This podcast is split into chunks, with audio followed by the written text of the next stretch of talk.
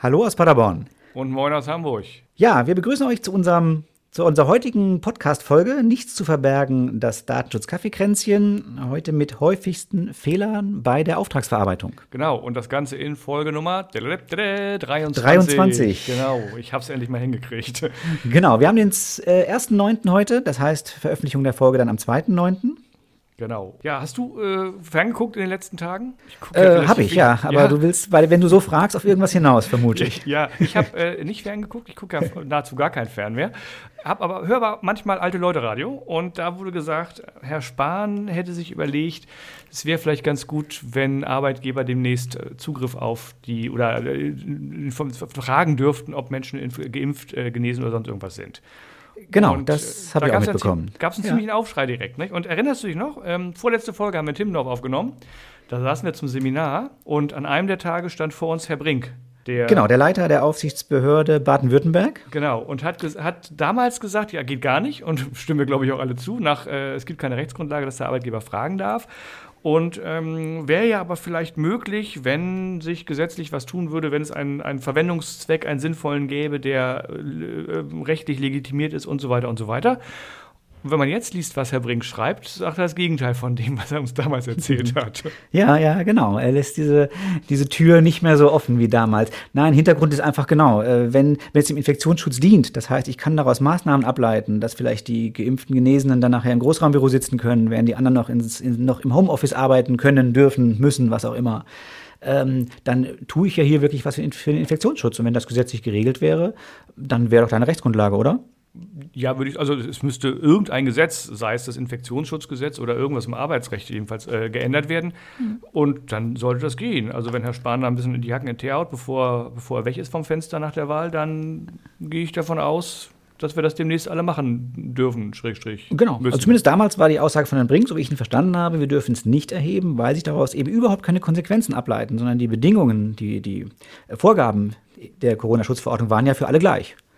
So, wenn die jetzt genau. unterschiedlich wären, müsste man im Umkehrschluss sagen, dann ist es auch zulässig. Würde ich auch so sehen, dann wollen wir hoffen, dass Herr Brink äh, sein, sein, sein, seine Meinung noch ein bisschen wieder, äh, ich weiß gar nicht, wie ich das sagen soll, seine Meinung keine Ahnung, die Tatsachen den noch kommenden Gesetzen anpasst. Ja, genau, irgendwie so. So, eigentlich hatten wir ein ganz anderes Thema. Das war jetzt äh, schon wieder Infektionsschutz, Datenschutz äh, im, im, Arbeitsbereich und so weiter. Eigentlich wollten wir sprechen über das Thema Auftragsverarbeitung. Würde ich genau, sagen, das machen wir nach der Musik.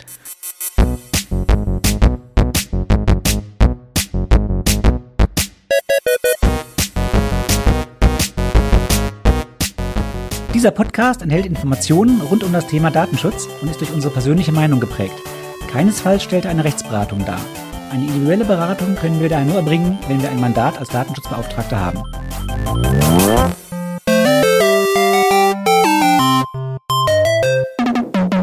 Ja, Auftragsverarbeitung, häufigste Fehler.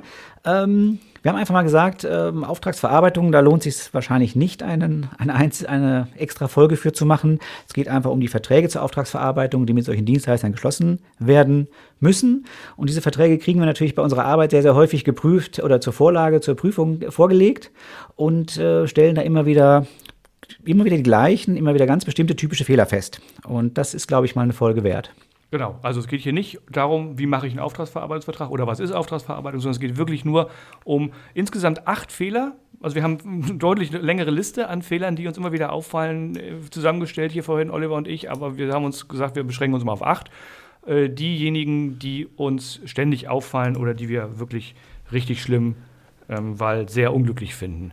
Und würde sagen, wir gehen einfach einmal durch, oder? Genau, fangen wir einfach mit dem ersten an. Ja, im Prinzip ganz vorne einfach mal. Äh, falsch, völlig falsche Verwendung. Äh, wir reden jetzt ähm, über eine Auftragsverarbeitung, die ja dadurch gekennzeichnet ist, dass ein äh, Verantwortlicher, ein Dienstleister einen Auftrag gibt und der wirklich sehr weisungsgebunden, sehr eng an diesen Weisungen dann Daten im Auftrag verarbeiten darf.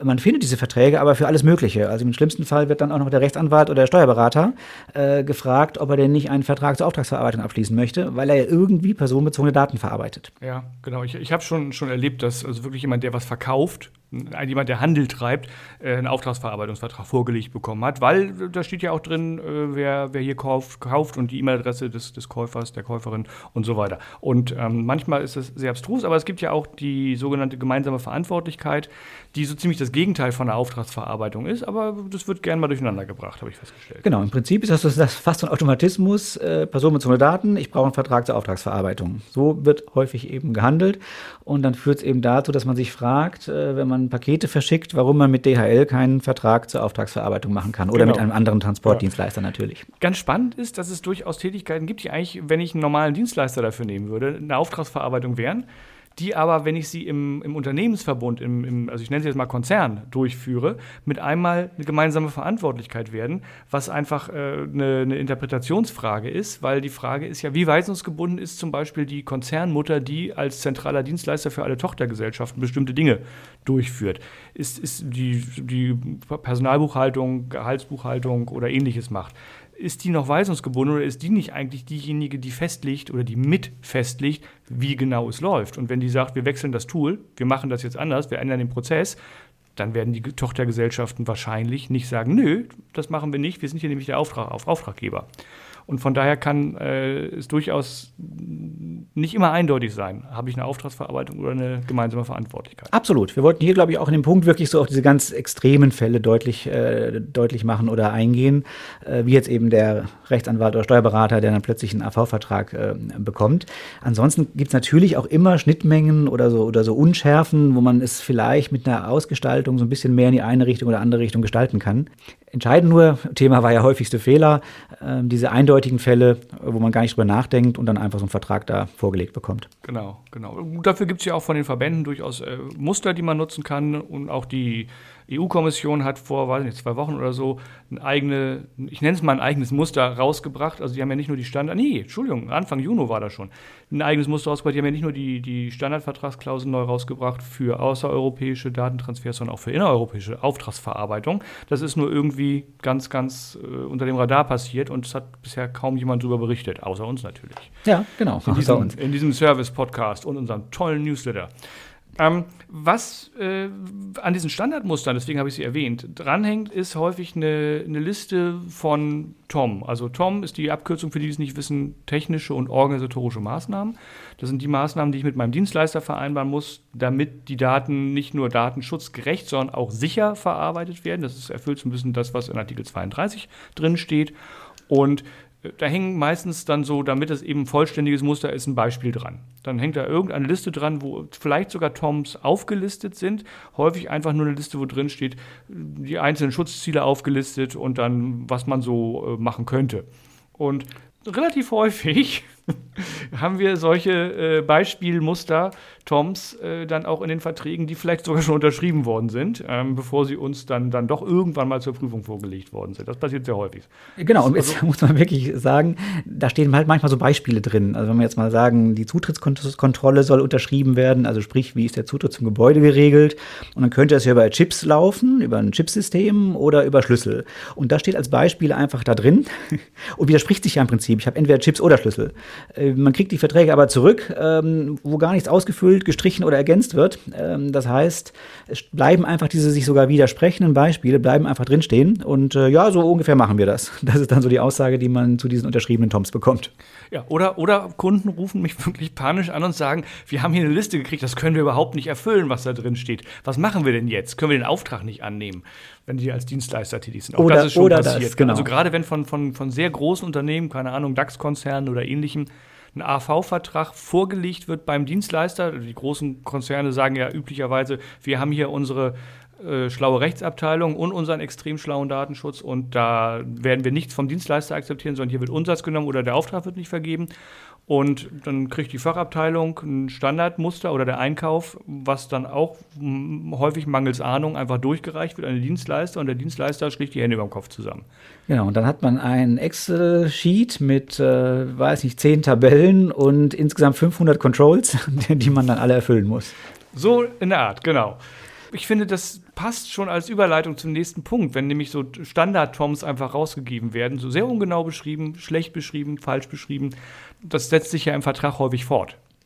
Genau, also ein Vertrag, was ich mir so vorstelle, der ist eigentlich ziemlich fertig schon, äh, ziemlich komplett. An ein paar Stellen muss man eben ein paar Sachen individuell für die Dienstleistung eintragen. Unter anderem muss man eben angeben, das steht eben so in 28 DSGVO leider drin, äh, Art der Datenverarbeitung, Zweck, äh, die Daten oder Datenkategorien, die verarbeitet werden und die betroffenen Personen, deren Daten eben verarbeitet werden.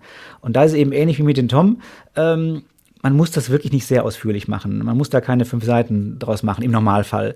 Ähm, aber wenn als Art halt nur noch drin steht, ähm, ja, zur, zur Bearbeitung des Auftrags des Auftraggebers, dann ist das eben ein bisschen wenig. Genau. Also man kann durchaus auf einen Hauptvertrag verweisen. Man kann also, wenn es, wenn es einen Vertrag drumherum gibt, eine, eine mhm. eigentliche Leistungsvereinbarung, irgendeine Art von Dienst- oder Werkvertrag, dann kann man natürlich verweisen ähm, das, auf diesen Vertrag und sagen, das ist da beschrieben. Wenn es denn ausreichend genau beschrieben ist, um datenschutzrechtlich abschätzen zu können, welche Folgen das gegebenenfalls für die betroffenen Personen hat. Das heißt, ähm, die Dienstleistung wird da sehr häufig noch halbwegs gut beschrieben sein. Ähm, geht von, keine Ahnung, administriert unsere IT über macht Backups bis hin zu äh, führt eine Datenkonversion oder Transformation durch und macht aus, keine Ahnung, Zeilen Spalten, sowas in der Art. Ähm, aber spätestens, wenn es um den, den, die Daten an sich geht, sind die meistens nicht mehr genau genug beschrieben, weil wichtig ist das, was gemacht wird, nicht womit es gemacht wird und schon gar nicht die betroffenen Personenkreise. Die fehlen dann garantiert in der, in der Leistungsvereinbarung üblicherweise. Und von daher äh, enthalten diese AV-Verträge in ganz, ganz vielen Fällen an der Stelle viel zu wenig Informationen. Ja, genau. Also muss man sich wirklich, es ist, wie gesagt, es muss, muss kein Fünfseiter werden in der Regel, aber dass man sich zumindest mal ein bisschen hinsetzt und sagt, na ja, was sind denn die Personen? Sind das Beschäftigte, Kunden, äh, Bewerber? Was für Personen sind das, deren Daten ich da verarbeite? Und äh, dass man die entsprechend aufzählt bei den Datenkategorien genauso. Was ist das denn? Äh, welche Daten habe ich da genau? Und dass man da so eine Liste macht, die muss nicht mal abschließend sein. Ähm, ich drücke das häufig so aus, dass ich sage, naja, alle Daten, die zur Erbringung dieser Dienstleistung verarbeitet werden, aber dann diese sind insbesondere und dass man dann zumindest die wichtigsten mal nennt. Ähm, damit sich eben, wie gesagt, eine Behörde oder der Auftraggeber so ein bisschen vorstellen kann, was passiert da eigentlich, dass man das ein bisschen abgegrenzt hat auch. Oh, apropos Auftraggeber kann sich vorstellen. An der Stelle vielleicht nochmal der Hinweis. Der Vertrag äh, muss zwar zwischen beiden Vertragsparteien, Auftraggeber und Auftragnehmer, geschlossen werden und sind auch beide verpflichtet, diesen zu schließen. Das heißt, wenn er nicht geschlossen wird, ist die Wahrscheinlichkeit, dass auch beide Vertragsparteien äh, ein Bußgeld bekommen, wenn sie dann erwischt werden, relativ hoch. Nichtsdestotrotz ist das ein Vertrag, mit dem der Auftraggeber den Auftragnehmer an Weisungen bindet. Und an die Kette nimmt, genau. Genau, an die Kette nimmt, genau. Und dementsprechend muss natürlich auch der Auftraggeber nicht irgendwie vom Auftragnehmer informiert werden, was machen wir eigentlich mit deinen Daten, sondern muss eigentlich vorgeben, was passiert. Das wäre der Optimalfall. Häufig ist es aber nicht so. Also gerade wenn man standardisierte Dienstleistungen einkauft, ich kaufe irgendwo einen Klaus-Speicher oder ich habe ich Klaus-Speicher gerade gesagt? Den Klaus-Speicher, genau. Ein Cloud-Speicher oder ähnliches ein, dann weiß natürlich der, der, Dienstleister meistens besser, was passiert als der Auftraggeber. Wobei nur der Auftraggeber weiß, welche Daten er in diesen Cloud-Speicher packt, üblicherweise. Genau, das ist durchaus so ein Punkt. Stellen wir vor, wir haben einfach nur einen Cloud-Speicher, sprich nur einen Speicher, wo man Dateien ablegen kann. Äh, dann kann der Auftragnehmer zwar genau sagen, wie er die Daten schützt, wie er das Rechenzentrum schützt und was auch immer, aber welche Daten, welche Betro äh, Personen betroffen sind, das kann nur der Auftraggeber da reinschreiben. Genau, gut. Also, wir wissen, auch das muss geregelt werden. Apropos Regelung, Genau, häufig, fehlen ja auch, häufig fehlen ja auch Regelungen einfach, ne? Ja, genau. Äh, manchmal fehlen welche. Im Prinzip ist es so, 28, Artikel 28 DSGVO, der schreibt da eine Menge drin, was man so regeln muss. Ähm, dass man zum Beispiel nur nach Weisung äh, verarbeiten darf. Ähm, dass man aber natürlich, wenn es rechtliche Verpflichtungen gibt im Land, dass man dann natürlich diese rechtlichen Verpflichtungen vorgehen. Äh, dass man sich Kontrollrechte vorbehalten muss. All solche Dinge ähm, sind nicht, findet man in diesen AV-Verträgen sehr häufig, aber eben nicht, weil diejenigen das regeln wollen, sondern sind Pflichtangaben. Das heißt, man sollte sich wirklich da entlanghangeln und nicht irgendwo eine Regelung dann vergessen, denn wenn die fehlt, selbst wenn es eine Regelung ist, die vielleicht für diese Verarbeitung gar nicht so sehr zum Tragen kommt, ähm, wir haben dann letztlich einen Verstoß, ähm, ja, der wie immer halt in der DSGVO, es ist leider so, dann auch wieder ein Bußgeld nach sich ziehen könnte. Das Schöne ist, Artikel 28 liefert eigentlich wirklich eine Schablone für Auftragsverarbeitungsverträge, das ist fast, also ich würde nicht sagen vollständig, aber fast der einzige Artikel, den man wirklich als Vorlage braucht, um so einen AV-Vertrag zu bauen. Deswegen ist es auch so, dass wenn man sich die meisten Vertragsmuster anguckt, irgendwie sind die offensichtlich auch genauso entstanden, dass jemand durch Artikel 28 von äh, Absatz 1 bis Absatz 10 durchgegangen ist und sich angeguckt hat, was steht denn da drin und das einfach so nach und nach irgendwie reinformuliert hat. In Ja, klar. unterschiedlichen Regelungen. Genau, aber macht ja auch Sinn, das so zu machen. Also alles andere wäre ja, Ja. dann hätte man eben zu viel oder ähm, genau. Oder Einige haben es eben wohl doch nicht so gemacht, wie du gerade sagst, weil sonst Ja. würden diese Regelungen ja nicht auch immer wieder fehlen. Ja, oder man hat einfach was übersehen oder für nicht wichtig gehalten. Das kann ja durchaus passieren, dass ich, dass ich mir Gedanken mache und sage, ja, äh, nee, das äh, ist ja gesetzlich geregelt, also schreibe ich es gar nicht rein. Obwohl in Artikel 28 manchmal auch nicht, nicht, nicht 100% sinnvoll, finde ich, drin steht, Punkt X muss mit aufgenommen oder geregelt werden. Es muss eine Regelung rein, dass es passiert. Manchmal finde ich es nicht so sinnvoll. Manchmal hätte man das auch irgendwie anders regeln können, finde ich. äh, Ja, ja, das Aus- stimmt. aus- aus- Äh, ich ich finde es immer da sinnvoll, wo eben wirklich was zu regeln ist. Also sprich, der Artikel sagt nur, es muss ein Kontrollrecht geben, bitte regelt es ähm, als Aufgabe an die Vertragsparteien. Aber manchmal, wie mit diesen Ausnahmen von rechtlichen Weisungen, da muss man es ja einfach nur abschreiben. Mhm, Genau. genau. Ähm, Eine Lieblingsregelung der Auftragnehmer ist übrigens äh, sowas wie, ja, wir wissen, wir, dem Auftraggeber steht ein Kontrollrecht zu, aber das darf nur ausgeübt werden, äh, keine Ahnung, an un ungeraden Donnerstagen äh, in Schaltjahren oder irgend sowas. Äh, also ganz, ganz abstruse Regelungen, die ganz häufig darauf hinzielen, wenn man sich das genauer durchliest, zu verhindern, dass kontrolliert wird. Und ich kann das verstehen. Also, wenn ich mir also zum Beispiel Google als Auftragnehmer mal nehme in so einer Auftragsverarbeitung, die möchten nicht täglich Führung von 50.000 Leuten durch ihre Rechtszentren machen, weil die gerade mal der Meinung sind, sie müssten was prüfen. Nichtsdestotrotz darf aber eine Vorortprüfung, also der Auftraggeber besucht den Auftragnehmer in den Räumen, wo die Daten verarbeitet werden, wie das so schön heißt, darf nicht unterbunden werden, es darf nicht verboten werden. Man kann sanftere Mittel vereinbaren und auch eine Reihenfolge vereinbaren, die, wie, wie sowas gemacht wird, aber Kontrollrechte einschränken eher nicht. Genau, im Prinzip ist es genau das. Es nervt natürlich und produziert Kosten, bindet Ressourcen, wenn da so ein Auftraggeber kommt und kontrolliert. Und je nachdem, welche Dienstleistung ich erbringe und da kommen häufiger Auftraggeber durch, dann ähm, schränkt mich das schon sehr, sehr ein. Also ich glaube, so Rechenzentren, die haben da schon, äh, schon, schon einen richtig, richtigen Besucherstrom teilweise, der da immer durch ihr, ihr Rechenzentrum läuft. Ähm, von daher kann man es wirklich sehr verstehen. Man kann es ja auch versuchen, wie du schon sagst, versuchen zu sagen, naja, erstmal mache ich das vielleicht, indem ich meine ISO-Zertifizierung zeige und, und, und bestätige, dass ich die habe. Aber am Ende muss es dieses Kontrollrecht auch vor Ort geben. Da steht so in der DSGVO drin. Und ähm, ja, ist natürlich ein bisschen Gratwanderung. Wo habe ich ähm, liefere ich vernünftige Alternativen und wo schränke ich es unzulässig ein. Aber irgendwo, wenn ich eben, wie du schon sagst, nur, nur jeden fünften Donnerstag im jedem dritten Jahr, ähm, irgendwo ist es dann einfach zu viel. Oder manche vereinbaren horrende äh, Vergütungen dafür.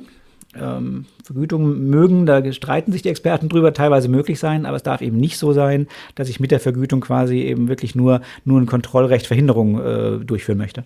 Genau, also da das äh, ein, eine Verpflichtung aus dem Datenschutz ist, muss das auch machbar sein. Und äh, da gab es in der Vergangenheit doch sehr deutliche Aussagen auch der Aufsichtsbehörden, dass eben, wenn drin steht, dass man sich ab der ersten Minute einer solchen Kontrolle das vergüten lassen kann zum üblichen Stundensatz oder zum Preis von X, dass das äh, so verstanden wird, als würde der Auftragnehmer versuchen, diese Kontrollen zu unterbinden, eben dadurch, dass sie Geld kosten und dass man das als Verstoß gegen Artikel 28 sehen würde.